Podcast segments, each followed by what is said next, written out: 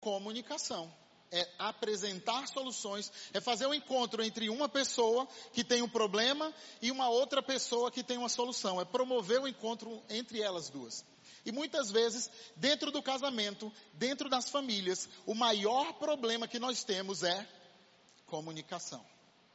Olha para tua esposa, você que é casado, olha aí para tua esposa, o esposo para a esposa, a esposa para o esposo. Olha nos olhos dela. Fala para ela assim, melhore.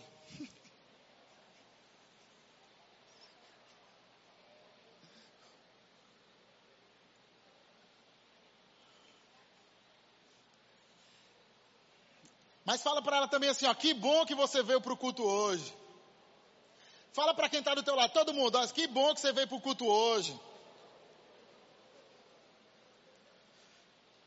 Quantos entendem que comunicação é importante? Você sabia que existe um modelo de Deus para comunicação? Mas você sabia que o diabo ele copia, então existe o modelo do diabo também para comunicação. Existe a metodologia do diabo, que gera feridas, problemas, doenças, separação. Existe a metodologia de Deus.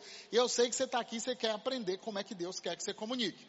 Vamos começar lendo Provérbios, capítulo 28, versículo, capítulo 18, versículo 21.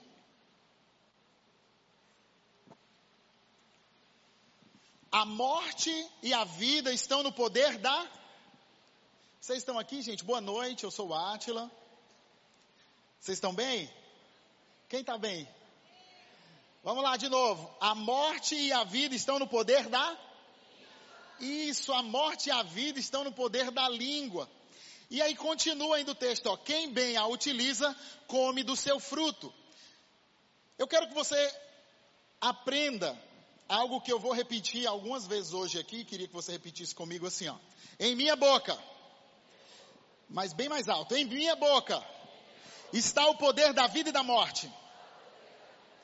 Falarei palavras de vida e não de morte, de riqueza e não de pobreza, de bênçãos e não de maldições.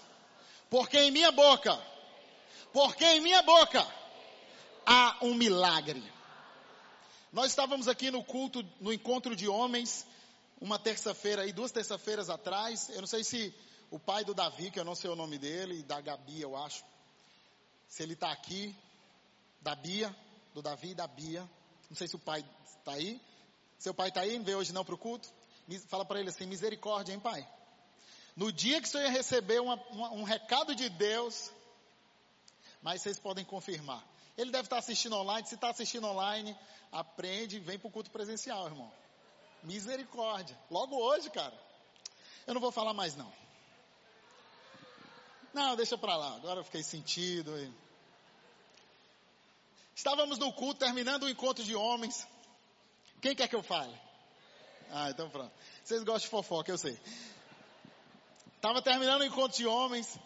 Aí já íamos fazer a oração final, ele levantou a mão, pastor, pastor, pastor, diga, é que meu pai está lá no oxigênio, lá no hospital, está muito mal, e eu queria saber se a gente pode orar por ele, queria que você orasse, tal, tal. Eu falei, lógico, vamos orar, pedi todos os homens, fica de pé, estende tua mão em direção ao hospital do coração, acho que ele estava lá no hospital do coração, estende tua mão, oramos por ele. No outro dia, ele foi visitar o pai e não encontrou o pai no leito, o pai não estava no leito, ele ficou preocupado, foi procurar, o pai estava nos corredores do hospital passeando, esperando a hora para receber a alta. Ele falou, pai, o que o senhor está fazendo aqui? Aí ele falou, rapaz, é porque eu vou receber alta. Ele, alta? Ontem o senhor estava no oxigênio, como o senhor vai receber alta? Ele, não, ontem eu não precisei mais do oxigênio ontem à noite. Aí ele, mas que horas foi isso, pai? Ah, era ali mais de nove horas, quase dez horas, mais ou menos da noite. Ele, pai, nessa hora nós estávamos orando por você. Que poderoso. Isso é legal porque, na, fala para quem está do teu lado, na tua boca há um milagre. Fala para ela assim, ó, palavra de crente. Pega. Se você decidir começar a partir de hoje, lançar bênção sobre todas as pessoas que estão à sua volta, você vai perceber que a sua volta vai começar a mudar. Você tem que ser alguém de uma linguagem abençoadora. Não pode ser aquela pessoa é, é, fatalista, entendeu? Deu errado, falou pronto, você acabou, foi tudo, agora é sem jeito, não tem mais o que fazer. Não, nesse caso aí, é não desiste, é melhor você não lutar mais por isso. Mulher desiste desse casamento, esse homem não tem jeito. Não tem jeito? Lógico que tem jeito. O povo diz que pau que nasce torto, morre torto, mas Jesus foi carpinteiro, ele sabia trabalhar com, com madeira e com certeza pode ajeitar você, meu irmão. Se você tem alguém aí sem jeito, chame Jesus, que ele vai vir com a lixadeira e vai ficar bem retinho. Porque pior era tu, e tu tá aí bem direitinho.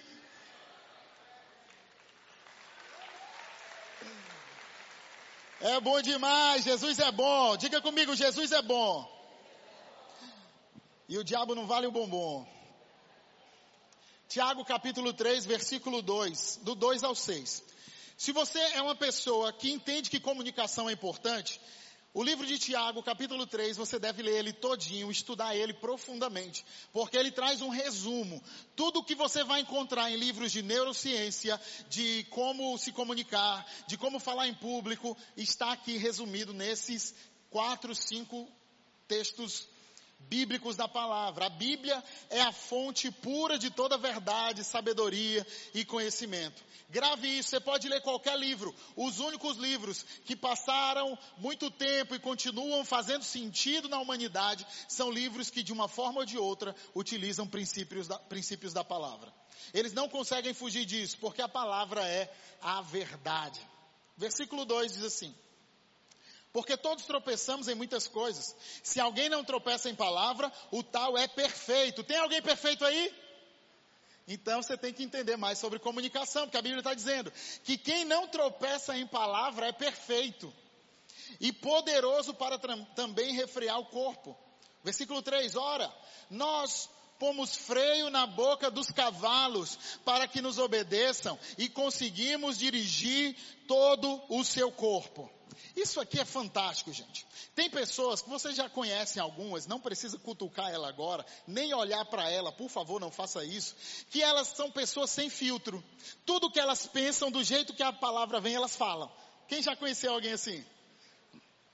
Talvez você é essa pessoa, né? Você fala, poxa, eu sou assim, eu falo sem pensar, falo demais, do jeito que bate na telha eu falo que eu não estou nem aí, né? A Bíblia está falando que os cavalos, quando nós colocamos freio na sua boca, nós conseguimos dirigir o seu caminho. Das, um dos motivos principais que as pessoas falham na vida é porque elas não controlam o que falam. Se você começar a aprender a controlar o que você fala, você vai começar a gerenciar o que você fala. Você, através do que você fala, vai gerenciar seus pensamentos. E através da gestão dos pensamentos, você vai se transformar em resultado. Atila, isso é coisa de coach. Estuda, amado. Vamos lá. Vamos lá. Você vai ver. Gente, a Bíblia é perfeita. Coisa linda. Isso é lindo. Você sabia que a alta performance humana está em Deus? Você não vai encontrar isso em outro lugar. Átila, qual é o máximo do meu potencial? Está em Deus.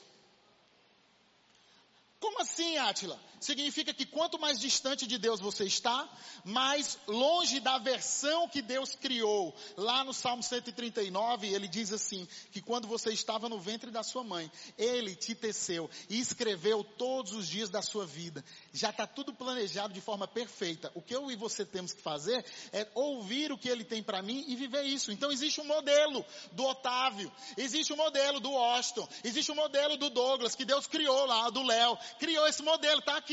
Quanto mais perto de Deus eu estou, mais eu vivo esse modelo. E esse modelo é o máximo potencial. É o que eu vivi para ser. Ele me criou para ser exatamente isso. E quanto mais distante de Deus, eu não consigo enxergar. Porque não tem fracasso maior do que subir o monte errado, do que ser bem sucedido na coisa errada. E não há sucesso maior do que você ser bem sucedido no que Deus chamou para ser.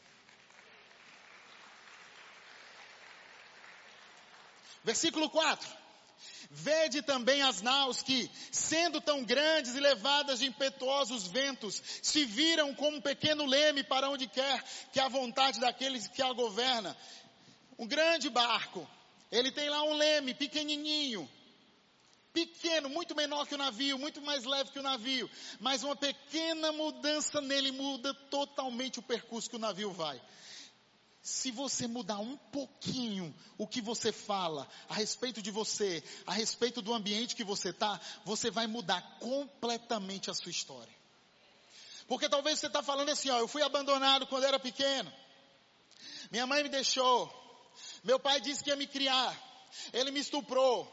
E aí depois me deixou no orfanato. Outra pessoa me adotou. Também me abandonou. Voltei para o orfanato. Ah, eu sou uma pessoa que não tem pai. Você pode contar essa história. Ou você pode contar uma outra história. Você pode começar a dizer que, Átila, eu fui abandonado pelos homens, mas a palavra diz que ainda que a mãe que dá de mamar se esqueça desse filho, o Senhor não se esqueceria de mim, e o meu nome está gravado na palma das, das mãos dele. Então eu sei que eu fui projetado para dar certo na vida, e eu sou forte em Deus e eu sou mais que vencedor. Eu não sei qual história você pode contar. O que, que a psicologia chama isso? ressignificação, que é contar uma nova história. Você pode continuar falando e repetindo, repetindo, repetindo. Teve uma época que teve um cliente que ficou me devendo muito dinheiro, mas muito dinheiro. Era assim, 120 mil reais. É porque vocês gostam de saber as histórias, eu conto logo tudo. 120 mil, porque depois fica assim, ah, quem foi o cliente? Quem foi? Não é daqui da igreja, tem nada a ver com vocês. Bem longe, em outro negócio. Em outro estado. Aí ficou me devendo 120 mil reais. Eu olhava o quanto ele estava me devendo e olhava o quanto eu estava devendo para os outros. Eu falava, rapaz, mas não é que casa certinho. Quer dizer que se esse incircunciso tivesse me pago, eu não estava devendo ninguém. Rapaz, que coisa. E aí, Todas as vezes que eu queria justificar por que, que minha vida não estava dando certo, por que, que eu tinha algum problema, por que, que eu estava com a dívida A ou dívida B, eu ia falar, não, o mercado está difícil, né? Aquele meu, teve um cliente meu, que era cliente, que era fornecedor da Aldebrecht, lá no Lava Jato, o Sérgio Moro expediu um mandato, bloqueou as contas e o meu dinheiro estava lá dentro.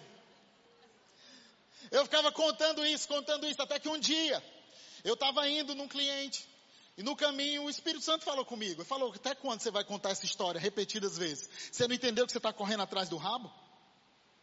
Eu, eita. Tenho que parar de contar essa história. Aí comecei a pegar um texto bíblico, a melhor coisa para ressignificar. Isso só é para quem é filho de Deus. É pegar uma palavra de Deus e colar ela por cima da história antiga. Tem lá a história lá, cliente ficou me devendo 120 mil reais, meu Deus do céu, quebrei. Coloquei sobre ele, pá, o Senhor, segundo as suas riquezas, suprirá todas as minhas necessidades em glória. Parece que vocês nunca deveram. A conta de luz está lá, olhando para você, vendo você não bater a meta do trabalho lhe afrontando todo dia, lhe ameaçando, dizendo que vai vir cortar sua luz. E aí você fica olhando para ela e aceitando? Não! Pega um texto bíblico, coloca sobre ela e fala: Você vai ser paga, minha filha. De onde vem o dinheiro eu não sei, mas vai ser paga. É porque a gente tem mania de dizer para Deus o que é que ele tem que fazer. A gente quer ensinar aquele que criou o mundo. Ele falou para Jó: Ei, Jó, deixa eu te contar uma história. Onde é que tu estava quando eu criei a terra, hein? Tu está aqui teimando comigo de besta. Eu não sei você, eu teria ficado calado, mufino. Não dá para discutir com Deus. Comunicação. Muda um pouquinho o que você está falando, muda completamente seu destino.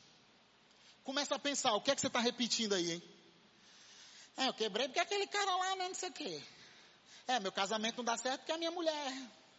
Não, eu até queria, né, mas a igreja não, mas foi a pastora Alessandra que, aquele dia, disse que eu tinha que orar para poder dar certo. Eu não concordo. E aí?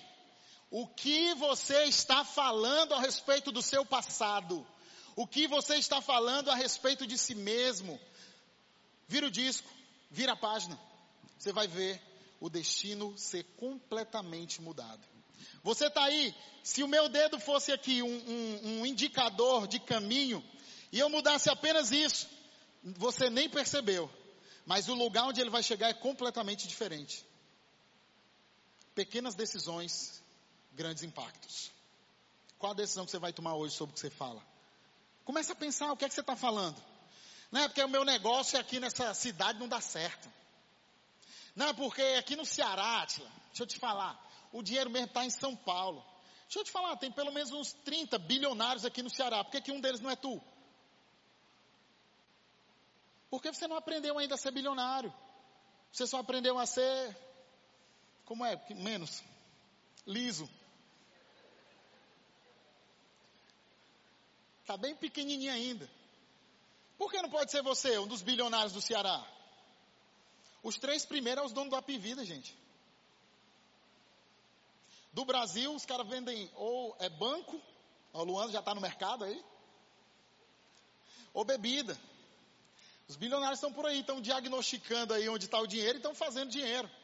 Mas a Bíblia prometeu que o Senhor faria diferença entre os que servem e os que não servem. Se não chegou na tua mão, é só porque você precisa mudar o seu discurso para que você esteja habilitado para receber o que ele já preparou para você. Quantos recebem? Quantos recebem? Quantos recebem? Quantos vão mudar o que falam? Pelo menos melhorar o que fala, né, irmão? Próximo versículo. Assim também a língua é um pequeno membro, se gaba de grandes coisas. Veja como uma fagulha incendeia uma grande floresta. Aquilo que sai de uma comunicação, às vezes assim, ó, você está bem, está bem. A Bíblia inclusive fala que as más conversações corrompem os bons costumes.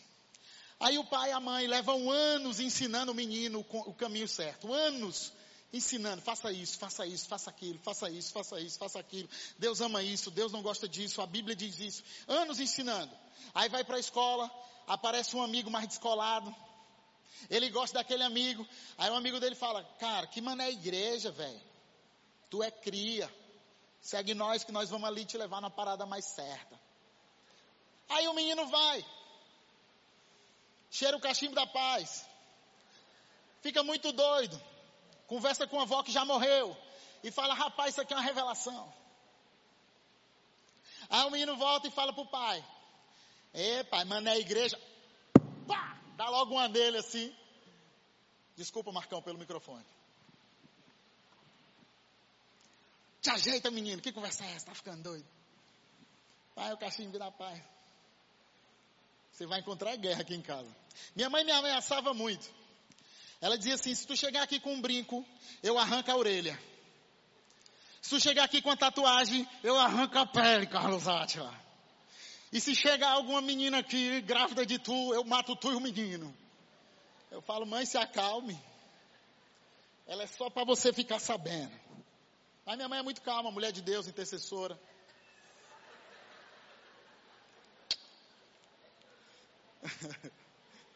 Só não mexa com ela, pelo amor de Deus. Nem peça as panelas dela emprestada.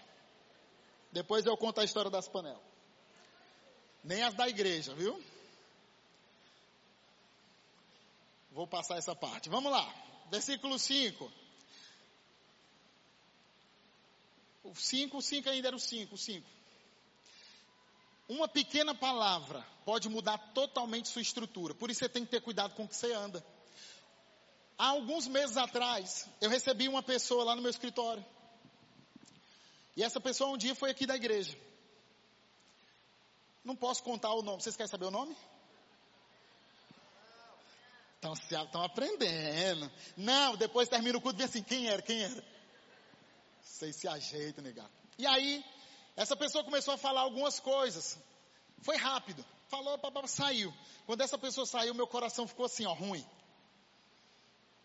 Eu tive, tranquei a minha porta, coloquei uma adoração e comecei a expulsar os demônios, as palavras, tudo que eu ouvi. Por quê? Eram palavras de maldição. Não eram boas. Às vezes a gente escuta, não discerne, deixa essas palavras mexerem com a gente e faz igual o fogo. Começa pouquinho, daqui a pouco incendeia toda a floresta. Não é não, bombeiro? A gente tem um sargento dos bombeiros aqui. É perigoso ou não é? Tá vendo? Perigoso, cara. Bombeiro já viu aí, um, começando com um pouquinho e virando uma grande desgraça. Ele está com vergonha, mas é isso mesmo. Gente, a palavra, uma das formas como a Bíblia demonstra como é a palavra é o fogo. Se você permite que essa palavra fique ali, aí de repente, você saiu de casa, a mulher falou assim, ó, não te quero mais, vai-te embora, pega tuas coisas. Cachado, safado, cachorro sem vergonha. Eu dou duro o dia inteiro você colchão e fronha. Sai daqui. Não quero você. Você sai de casa. Aí você com aquilo dentro de você, rapaz, a mulher mandou embora mesmo. Como é que eu vou fazer? E aí, vou aceitar isso? Aí aparece uma outra pessoa no trabalho, aí fala, hum, cheiroso, hein? O senhor só anda cheiroso, tão fotogênico. E lá em casa. Aí você sai dali, aquilo fica. Já tinha fogo, jogaram gasolina. Aí você permite, você permite, você permite daqui a pouco. Você está fazendo o que não devia. Por isso, que quando vier uma palavra como fogo, você deve apagá-la com escudo da fé. Repreende, ora, manda embora, conta para a esposa. Uma vez eu passei no restaurante, acredite você, coisa da minha vida. Passei no restaurante, almoço de negócios, todo mundo saiu, voltei. Não sei porquê, eu voltei para ir no banheiro, voltei para ir no banheiro. Quando eu ia saindo, tinha duas mulheres assim. Aí eu sou uma pessoa que tem um olhar periférico muito bom, minha esposa sempre reclama. E aí eu passando, aí um olhou para mim, fez a cabeça e falou assim, ó, gostoso. Eu me aperriei, saí correndo, entrei dentro do carro, liguei para Renata. Falei, Renata, pelo amor de Deus. Teve uma mulher ali. Eu passei. Tu acredita, amor? Ela disse que eu sou gostoso. Tu também vai dar cabimento? Por que mulher assim? Mulheres, melhorem. Oh, amor, vamos orar. Não. Dá cabimento. Só podia ser contigo, essas coisas só acontecem contigo casado.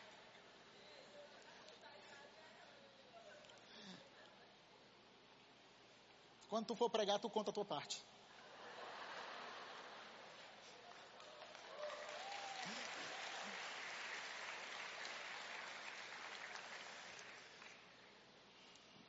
Por isso, cuidado com o que você anda ouvindo por aí, viu, macho? Tem uns que falam assim, é mesmo, tu achou cheiroso? Te ajeitam. Olha para, se tem um homem perto de ti e fala para ele, se ajeitam. Para de ser viciado nessas palavrazinhas lisonjeiras, rapaz.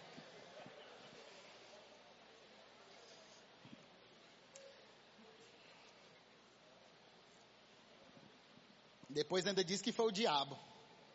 Aí o diabo fala assim, eu? Versículo 6. A língua também é um fogo, como um mundo de iniquidade. A língua está posta entre os nossos membros e contamina todo o corpo, inflama o curso da natureza e é inflamada pelo inferno. Presta atenção, três coisas aqui, ó. Diz que ela contamina todo o corpo. Nós temos aqui bastante, temos psicólogos, temos médicos, temos pessoas estudadas aqui, eu não posso falar besteira. O que é que a gente aprende com a programação neurolinguística e com a neurociência. Que tudo que você comunica, tudo que você fala, seja com verbal ou não verbal, isso se transforma em uma neuroquímica no seu cérebro. Por exemplo, todas as vezes que eu ia para casa da minha mãe lá no Conjunto Ceará, se encontrar com meus dois irmãos, levava a Renata e se encontrava com minha cunhada também lá. A gente começava a conversar, conversar, quando de repente nós estávamos brigando e discutindo, dizendo por que, que a vida do outro não estava dando certo. Tu faz isso porque tu não sei que, tu não se ajeita, tu não sei que, vai esculhambando o outro. Quando a gente começava essa discussão, os nervos ficavam à flor da pele, a nossa neuroquímica mudava e eu descobri depois de alguns estudos que eu estava viciado. Eu estava viciado em ir para casa da minha mãe, discutir e brigar, discussão com meus irmãos, porque isso fazia eu acessar de novo aquela neuroquímica do estresse do problema. Tem mulheres que ficam brigando porque o marido não arruma casa, não arruma casa, não arruma casa, não arruma casa, não arruma casa. No dia que ele arruma casa, ele vai, ela reclama de outra coisa. Não vai para a igreja, não vai para a igreja, não vai para a igreja. Aí ele vai para a igreja e ela começa a reclamar de outra coisa. Não lavou o carro, não lavou o carro, não lavou o carro. Aí não lavou o carro e fala, não, também não paga as contas, não paga as contas, não paga as contas. Aí a vizinha, o filho dela, bem grandão, meu, mó paia. Aí fica, toda a vida tem alguma coisa, porque ela não está brigando com o marido, ela está viciada em se estressar. Porque tudo que você fala gera um vício dentro de você. Você acessa uma química, uma neuroquímica, que faz com que isso passe por dentro de você e você fica gostando daquilo. Você fala, rapaz, eu briguei com ele. Tem mulher que fica esperando, o marido também, mas nesse caso é mais as mulheres, que fica esperando ali o, o marido chegar em casa, quando chega ela já tem uma lista. É, a gente não foi na mamãe nessa semana, eu estou precisando um dinheiro para ajudar lá em casa, tu também não dá, aquela conta lá que era para ter pago, tu não pagou, a roupa tá ali, os meninos ali não se ajeitam, a, a louça tá para lavar. O menino fala, calma mulher, cheguei agora, espera esfriar o corpo. Ela não, eu gosto de é assim, eu gosto de resolver minhas coisas logo. Alguém está se identificando aí, minha gente? Isso só existe no Ceará, meu povo. É nada. Graças a Deus as mulheres que são assim não vieram. O pior é que a mulher fica falando, falando, falando e o cara olha assim, ó. Hum, é mesmo. Todo mundo odeia o Cris. Tem uma série lá, um dos episódios que ele ensina isso. Ele fala, ó, como vencer toda discussão com sua mulher. Tudo que ela disser não importa. Fale assim, ó. Hum, é mesmo. Hum, é mesmo. Aí ele mostra a aplicação na prática. Homens, conversem com as suas esposas. As bichinhas querem conversar. Elas chegam estressadas, tem três mil palavras para falar, não falaram nenhuma, estão chateadas com Deus e o mundo. Elas vão esculhambar você. Ajude. Faça alguma coisa, escute-as. Não tente resolver, só escuta. Ela, só, ela não quer que você resolva. Eu, eu, fico maluco, porque o homem quer resolver os problemas. A mulher não, ela quer contar, ela não quer que você resolva. Amor, tu acredita que eu fui lá no lugar onde faz o cílio, tinha uma mulher com cílio melhor do que o meu, tu acredita que ela tá toda chapadinha? Amor, isso com certeza foi cirurgia, porque não tem condição, comendo pão do tanto que eu como, ficar daquele jeito. E ela tá falando, amor, vamos então fazer, não, me escuta Carlos Cleiton. Ela quer só contar, gente. Deixa a bichinha falar, contar a história dela. Comunicação também. Então, a, a, a, quando você usa comunicação, isso faz com que gere uma neuroquímica. E muitas pessoas estão viciadas. Pensa aí, você está viciado em que tipo de comunicação? Falar mal da igreja? Porque tem gente que se vicia em falar mal da igreja, já sabe. Não, vamos para casa de fulano e tal, que ele fala mal da igreja também. Aí a gente fica falando mal junto. É tão bom, a gente passa três horas falando mal junto. Tomando veneno, tomando veneno, tomando veneno. Depois a gente sai de lá tudo envenenado, tudo envenenado. Esse é o tipo de coisa que dá para você falar assim, ó, que diabo é isso que tu está fazendo na tua vida? Olha para quem está do teu lado e fala assim, ó, melhore. Ai, maravilha. Pensa aí um pouquinho, você está viciado em quê?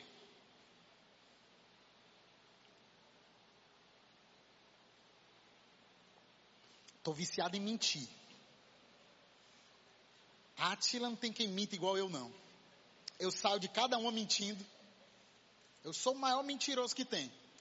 Toda pessoa que liga para me cobrar, eu digo que vou pagar sexta-feira. De que mês, de que semana, você não sabe. Vou lhe pagar em agosto a gosto de Deus. E nunca chega. A Bíblia diz: seja a palavra do crente. Como? O pessoal que é novo não sabe ainda, deixa eu lhe dizer. Sim, sim, não, não. Ou seja, só tem uma palavra. Falou, está falado. Palavra do crente não deveria nunca ser discutida. Você deveria ser o tipo de pessoa que as pessoas confiam. Você diz, vou pagar. Estarei lá às 5 horas. 5 horas você está lá. Tem crente que você marca 5 horas na esperança que comece 6 horas. Faça isso não, melhore. Vamos lá, três comparações que a Bíblia dá para a palavra. Três comparações. Uma, a primeira a gente já falou, Tiago 3,6, que ela é comparada com fogo. Então a palavra que sai da tua boca, ela é tão poderosa como um fogo. Por exemplo, o que eu estou falando aqui está semeando algum tipo de fogo no seu coração. O objetivo é que sejam palavras que abençoem e mude sua vida. Mas eu estou semeando como um fogo. A palavra, ela também é como um fogo. Segunda, essa a gente precisa ler, Provérbios 26, 18 e 19. Coloca aí. É muito interessante, talvez você nunca viu, viu esse texto. Olha lá. Como louco que lança fogo, flechas e morte, ou mortandade, ou agouro, assim é aquele que engana o seu próximo e diz: Fiz isso por brincadeira. Volta de novo. Como louco que brinca com a comunicação, que essa comunicação, ela é como um fogo, como uma flecha, ou como um amaldiçoa, como alguém que amaldiçoa, como um agouro. Próximo. Assim aquele que engana o seu próximo e diz, não, fiz isso por brincadeira. Não, não era isso que eu queria dizer. É igual o marido quando briga com a mulher, né? Ele fala, ah, mas tu também é igual a tua mãe. E ela, o que, Carlos Cleiton? Minha mãe? Que tu quis dizer com isso? Não, amor, não é isso não. É porque às vezes, amor, tu. Aí vai tentar explicar. Você já disse, mano. Ela vai ficar com a primeira coisa que você disse até o fim. Por mais que você diga que não é. Aí ela ainda diz assim: o pastor disse, a boca fala do que o coração está cheio. Pior é o crente que usa a palavra. Então a palavra é como uma arma e você pode usar isso de forma abençoadora. E o terceiro e muito poderoso, Provérbios 12, 18. Alguém a cuja tagarelice é como pontas de espada, mas a língua dos sábios é remédio, é medicina. Uma das coisas que a palavra é, é cura. Então a palavra é como fogo, se você está anotando, anote, é como fogo a palavra é como arma e a palavra é como remédio. A Bíblia compara a comunicação pelo menos com três coisas. Então muitas vezes você vai encontrar pessoas doentes, tristes, abatidas por aí. E se você tiver a palavra certa no, no momento oportuno, essa sua palavra vai curar essa pessoa, vai levantar essa pessoa. Às vezes a pessoa está precisando de alguém que fala assim, que é isso, cara, mas você é tão bom nisso. Não desiste não. Ó, eu vou te falar uma das coisas que eu mais tenho feito ultimamente é isso. Desiste do casamento, não, moço. Aguenta mais um pouquinho, vamos orar, Deus vai fazer.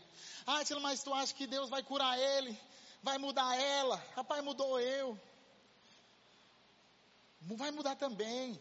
Deus faz, Ele cura um câncer, abriu o mar vermelho, derrubou as muralhas de Jericó. Será que Ele não pode mudar o coração de alguém? Qual a única situação em que Deus não pode mudar de jeito nenhum? É que a pessoa que não quer mesmo.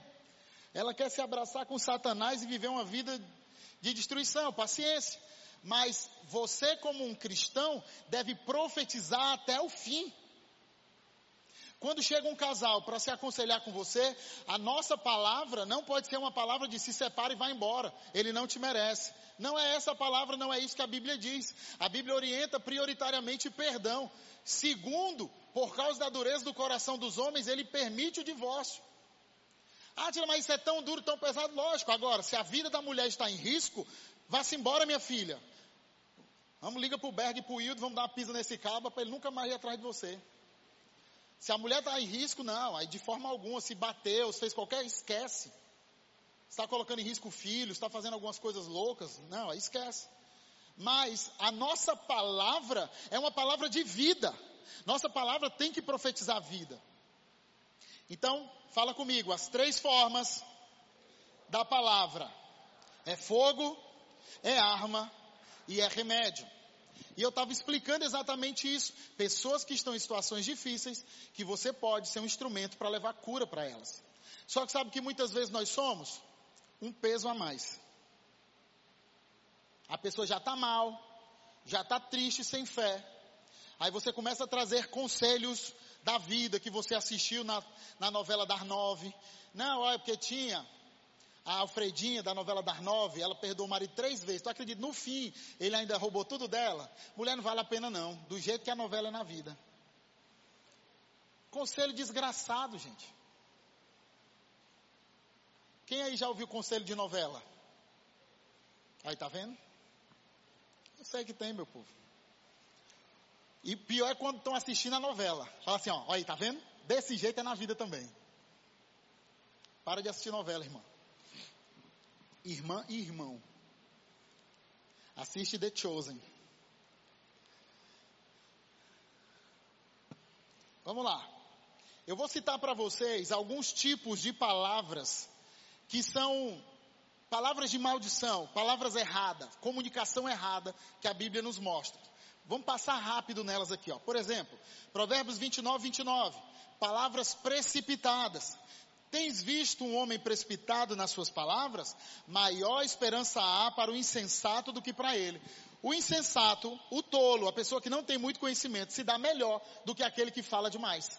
Por isso que quando você estiver numa reunião, a Bíblia diz assim, ó, se tu é tolo, fica calado, porque tu vai se passar por sábio.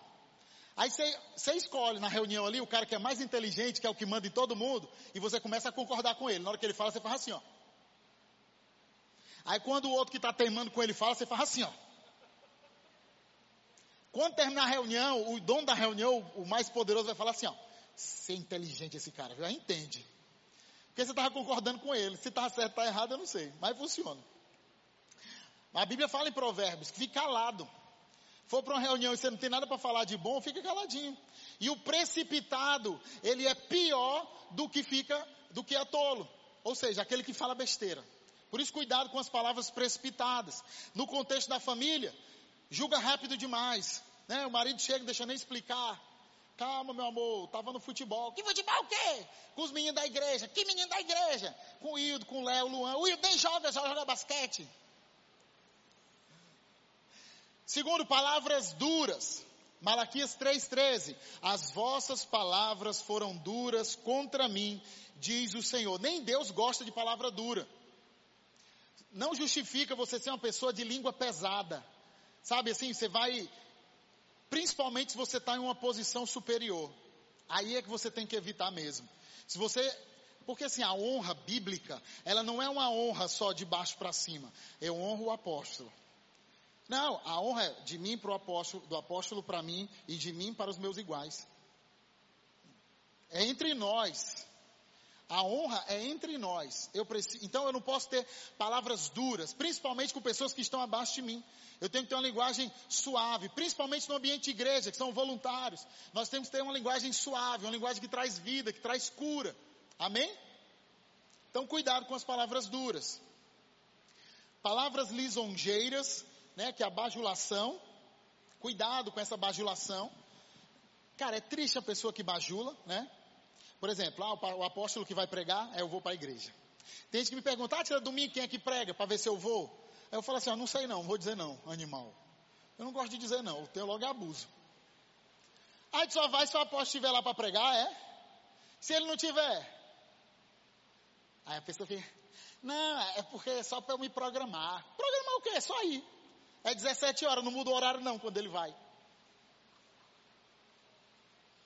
Mas eu não posso ter palavras duras. Eu falo isso com jeitinho, coloco açúcar nas minhas palavras. Falo, amado, querido, olha, é importante congregar. Palavras fingidas, palavras arrogantes. Vamos lá, no texto de palavras arrogantes. Porquanto proferindo palavras jactanciosas de vaidade, o que é o arrogante?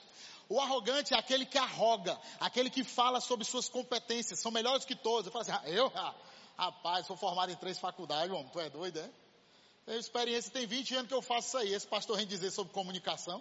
Quem é esse homem aí, homem? Tu é doido, é um cabo da cabeça desse tamanho sabe de nada, homem. E fica arrogante, é o bichão que sabe mais. Deixa eu te falar, a Bíblia ensina pra gente que o sábio, ele aprende até com o tolo. Então se você está se achando demais, você não é sábio.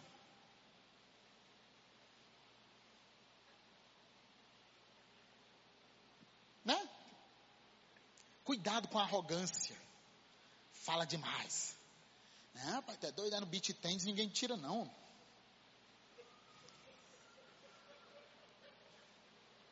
Não, no crossfit eu só trabalho de 100 quilos para cima. Rapaz, se fosse eu pregando aí, eu ia falar assim, assim, assim. Ó. Se você pensou isso, é um arrogante. Rapaz, se eu estivesse pregando esse tema, eu não ia falar nada disso aí. Essas coisas que esse pastor está falando aí. Não ia falar não, ia falar outras coisas. Você está falando isso, é arrogante. Porque se acha. Então fale para quem está do seu lado, melhore. Eu já fui assim, gente. Eu sentava aí e ficava olhando o pastor pregar e falava, rapaz, se eu fosse pregar, eu falava diferente. Porque eu era muito orgulhoso, muito arrogante, eu tive que aprender. Foi uma das grandes chaves que virou na minha vida. Deixar de ser orgulhoso e arrogante. Porque eu era um doente. Cheio de ferida. Aí alguém falou para mim, melhore. Aí eu melhorei. Palavras de julgamento. Mateus capítulo 7. Não julgueis para que não sejais julgados. Isso aqui é muito interessante, eu gosto disso porque é o seguinte. Às vezes você vai conversar com uma pessoa e você fala, ah, ela é pecador, vagabundo, não, não presta não. Quem disse isso para você? Ou, Deus? Para de julgar as pessoas. Para de julgar o marido, para de julgar o filho. Né? Sabe como é? Adolescente, né? Aborrecente. Às vezes teu filho ora mais que tu.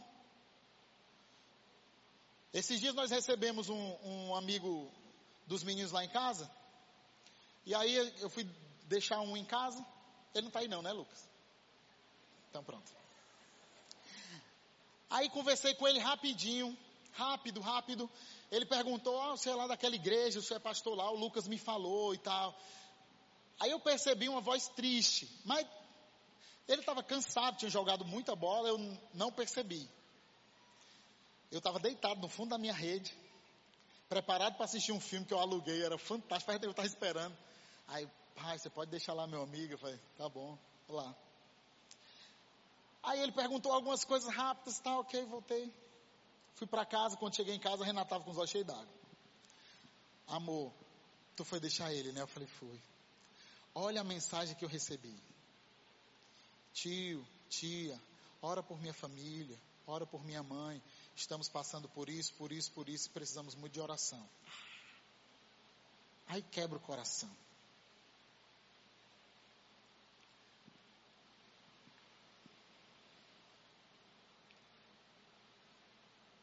Às vezes, nós olhamos as pessoas e julgamos.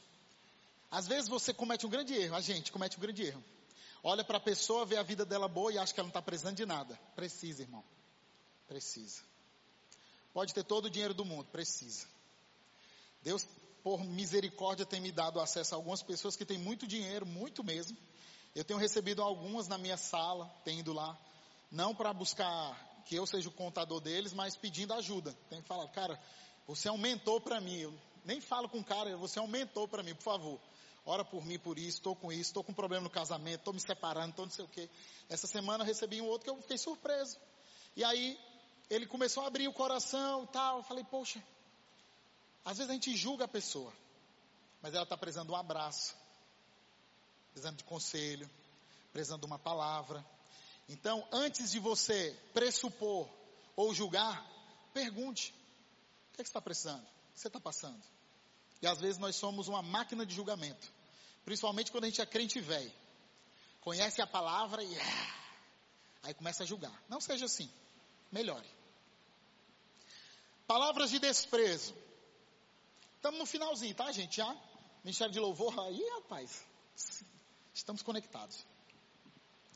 Vamos lá, 2 Samuel 6:20.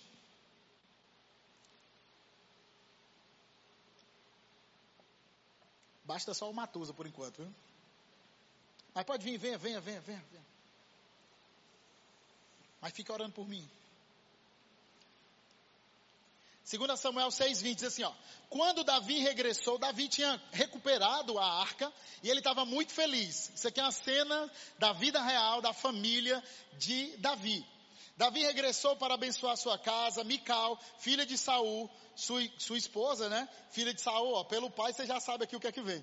Saiu ao seu encontro e lhe disse, que bela figura fez o rei de Israel no dia de hoje descobrindo-se diante das servas e de seus servos, como se descobre um sem vergonha qualquer. Parece que Davi estava dançando. Ô Davi no high, hey, estava dançando lá, né? Shabbat, shalom, hey, Shabbat, dançando. E de repente, fu, subiu. Parece que mostrou as vergonhas do Davi. E Davi chegou, e Davi estava muito feliz, ele não estava preocupado com isso, porque a presença de Deus que ele queria em Israel, ele tinha acabado de conquistar. E ele estava ali dançando, dançando, dançando. E ela podia estar tá dançando junto com ele, não. De forma curiosa, ela não estava celebrando a volta da presença de Deus. Ela estava no quarto, só esperando ele chegar. Aí ela, ele entrou, ela disse: Não vou falar nada não, Davi. Só acho engraçado Aí começou a descascar o Davi. Próximo. Mas Davi disse a Mical, eu fiz isso diante do Senhor, que me escolheu em lugar de seu pai e de toda a casa dele, ordenando que eu fosse príncipe sobre o povo do Senhor, sobre Israel. Foi diante do Senhor que me alegrei. Ele estava explicando, mas mulher, eu fiz isso na igreja, eu estava na igreja, adorando ao Senhor. Eu fui para o encontro de homens, eu estava na oração da madrugada. E tu está me julgando desse jeito, falando, hum, eu sei quem estava lá, aquelas bonitinhas. Só julgamento, o que aconteceu com Mical? Ela desprezou o marido, desprezou a presença de Deus, ela ficou estéril. É isso que acontece quando você despreza as pessoas, você para de dar frutos. Palavras de murmuração. Palavras de murmuração, 1 Coríntios 10, 10. E não murmureis, como também alguns deles murmuraram e pereceram pelo destruidor. Uma vez eu ouvi uma pessoa dizendo assim, Imagina o seguinte, Átila. Se tudo que você reclamou hoje, amanhã não estivesse na sua vida. Você reclamou hoje, passou o dia reclamou de um bocado de coisa. Essa empresa que não fatura, essa mulher que não me ajuda, esse menino que não se ajeita, esse carro que não presta. Aí imagina amanhã, quando amanhecesse o dia, tudo que você reclamou hoje não estava lá com você. Não estaria lá com você. Seria bom ou ruim? Quantos já teriam perdido tudo? Porque tem gente que é mestre em reclamar reclama do cabelo, reclama da roupa, reclama do carro, reclama da casa, reclama de tudo. E murmura. E a palavra nos ensina que quando você murmura, você vai perdendo as coisas. Tudo que você murmura. Murmura do teu marido todo dia para você ver. Daqui uns anos ele não vai estar mais lá. Palavras contenciosas. É o último. Melhor é viver no deserto do que com uma mulher briguenta e amargurada. A Bíblia está comparando, está dizendo assim, é melhor ir no deserto, morar lá, do que ficar com uma mulher briguenta e amargurada. E vice-versa. E vice-versa. Um homem também rixoso, toda hora reclama, toda hora está falando mal, está praguejando, está reclamando da vida. Gente, ninguém suporta. Não tenha essas condutas na sua vida. Amém? Tiago 3, 9 e 10 diz assim: com a língua bendizemos o Senhor e Pai, e com ela amaldiçoamos os homens, feitos à semelhança de Deus. Da mesma boca procedem bênção e maldição. Meus irmãos, não pode ser assim. A Bíblia diz assim, ei, não faça isso. Da sua boca não pode sair bênção e maldição. De uma fonte não sai dois tipos de água. Por isso, muito cuidado com o que sai da sua boca. Eu vou falar para você cinco elementos, eu só vou falar, cinco elementos que você precisa ter na sua vida para você ter uma comunicação abençoada. Eu só vou falar eles, se você estiver anotando, anota. Primeiro, boa educação. Isso vale para o casamento, para o trabalho, para todo canto. Primeiro, boa educação. Bom dia, boa tarde, boa noite, com licença, obrigado, por favor. Boa educação. Se você for uma pessoa educada, quando você sair dali, alguém vai falar assim, ó, que pessoa educada. Ser educado é um diferencial. Segundo, não presunçosa, não pressuponha, não pressuponha, ou seja, não julgue, pergunte. A pessoa chegou e falou assim: "Olha, esse lugar aqui está tão quente. O que é quente para você? Você veio de onde? Rapaz, eu vim, eu vim do Rio Grande do Sul." Fala: "É, aqui realmente para quem veio do Rio Grande do Sul aqui é quente." Não, eu vim do Piauí. Aí você fala: "Mas rapaz, tu está reclamando do calor daqui, homem? Aqui é muito mais fresquinho." Terceiro, empatia, se coloque no lugar da pessoa. Quarto, valide o que o outro tem de bom. Isso aqui é um grande segredo. Seja bom em validar as pessoas. Olha para quem está do teu lado. O que é que essa pessoa tem de bom? Às vezes ela é só cheirosa, né? Às vezes ela tem um cabelo bonito. Às vezes ela é uma pessoa que tem um sorriso legal. Valide as pessoas. E o quinto, quinto, abençoe e profetize. A gente estava aqui na igreja e saiu algum dia aqui, tarde, eu não lembro, eu e a Renata Acho que a gente estava ministrando com um casal. Fomos para casa. Quando eu estava na rua da minha casa, eu encontrei o Rodrigo, Rodrigo Tapioca. Ele está por aí? Cadê o Rodrigo? Aí, está ali ele. Ele estava, era 10 horas ou pouco mais que isso, alguma coisa assim. E ele estava em cima da bicicleta, andando numa rua assim, indo para casa. Eu olhei e vi o esforço dele, a dedicação dele no trabalho. Baixei o vídeo e falou, Ei Rodrigo, tá vindo do trabalho? Ele falou, tô. Cara, que Deus te abençoe, que tudo que você colocar a mão prospere, que o Senhor te proteja e te leve até a casa em paz, que o Senhor abençoe tua família e tua saúde, em nome de Jesus.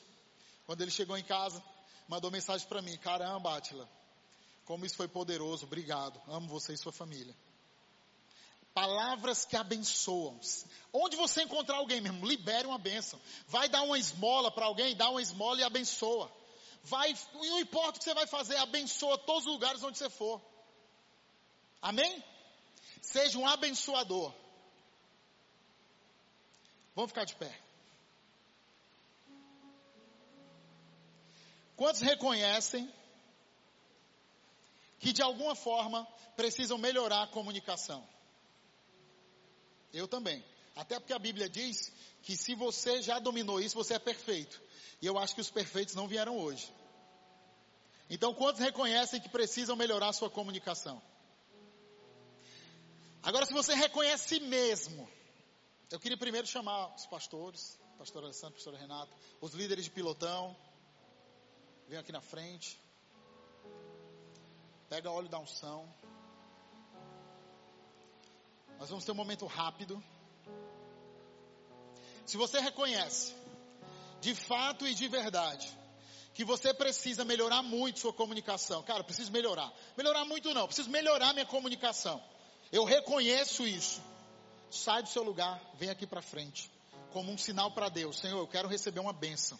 Eu quero melhorar minha comunicação. E eu vou falar para você por quê. Em João 13, 34 diz assim: um novo mandamento vos dou, que vos amei uns aos outros, como eu vos amei a vós, que também vós uns aos outros vos ameis. Nisto todos conhecerão que sois meus discípulos. A palavra está dizendo, amem aos outros como eu vos amo. Significa que existe uma capacidade em Deus, uma capacitação no Senhor para conseguir se comunicar bem. E o pano de fundo, a base dessa boa comunicação é o amor. A base da comunicação é o amor.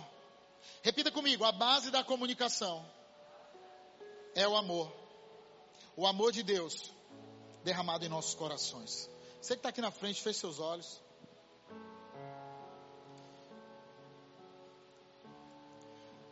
Com toda a força, eu quero que você repita uma oração comigo de arrependimento.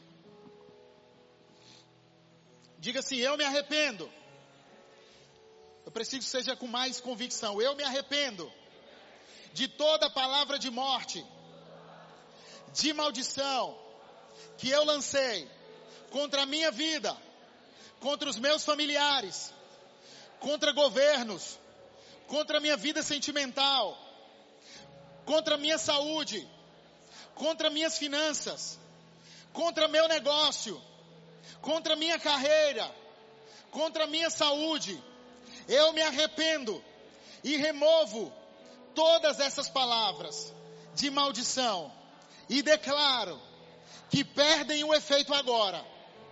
Em nome de Jesus, passo o teu sangue, Jesus, sobre minha vida, sobre minha boca e declaro que minha boca é abençoada